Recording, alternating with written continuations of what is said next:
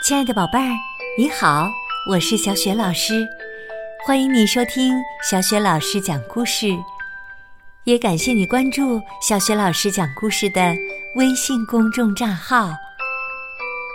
下面呢，小雪老师给你带来的绘本故事名字叫《马儿惹祸了》，选自凯迪克金奖绘本《法国女孩马德琳》系列。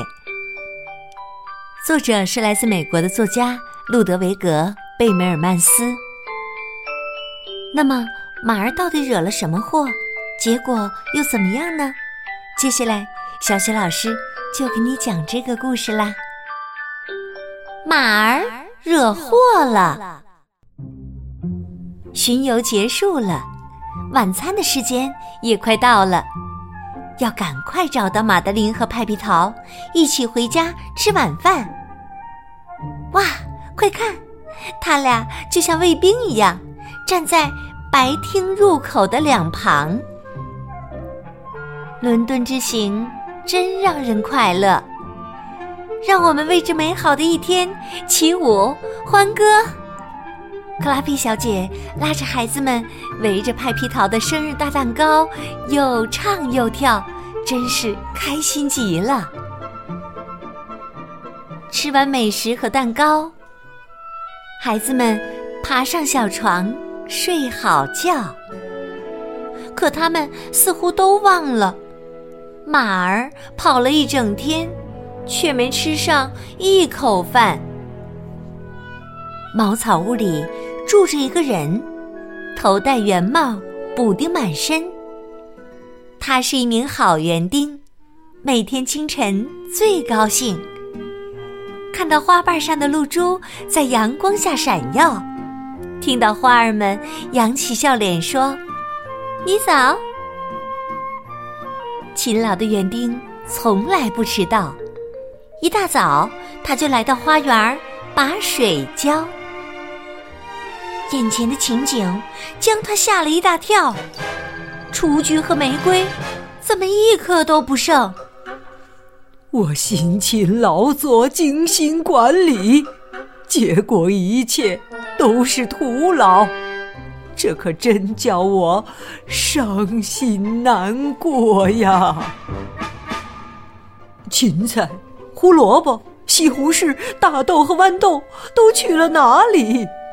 苹果树上的苹果怎么一个都不见了？所有的人都呜呜直哭，眼泪就像断了线的珍珠。哦，快去看看，躺在那里的是谁？怎么还朝天伸着四条腿？马德琳说：“我能感觉到他的呼吸，可怜的家伙还没有断气。快，派皮桃，去找个兽医来把他救活。”兽医说：“不用担心，他只是睡得有些沉。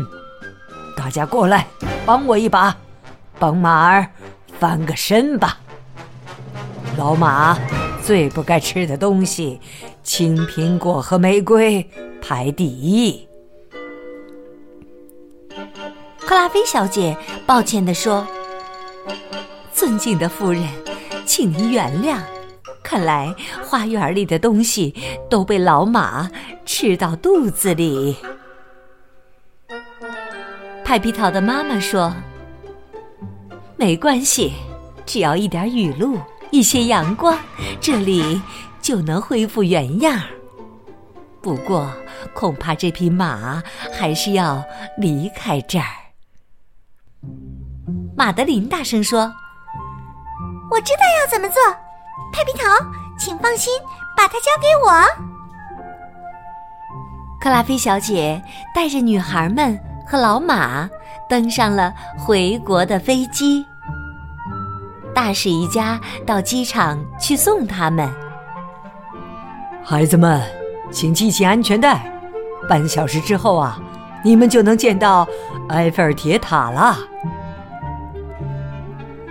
大家回到了法国巴黎的老房子，一直照顾着女孩们饮食起居的阿姨，兴奋地问马德琳他们：“马德琳，马德琳，你们到哪里去了？”“我们去伦敦拜会女王陛下啦。”到了吃饭时间了，马德琳轻轻叹了口气说：“唉，终于，以后吃饭时我们不再是十三个人围成一桌啦。”宝贝儿，你知道这是为什么吗？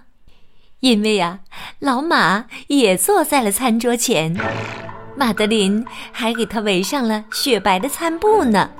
对了，女孩们还在老马的头上也扎上了漂亮的蝴蝶结。孩子们还给马刷牙，还把面包喂给他，然后一起给他盖好被子。让他躺在床上，好好睡觉。晚安，我的小公主们，愿上帝保佑你们平安健康。现在，好好睡觉吧。克拉菲小姐说：“他关好灯，关好门，十二个在楼上。”一个在楼下，一个也不多，一个也不少。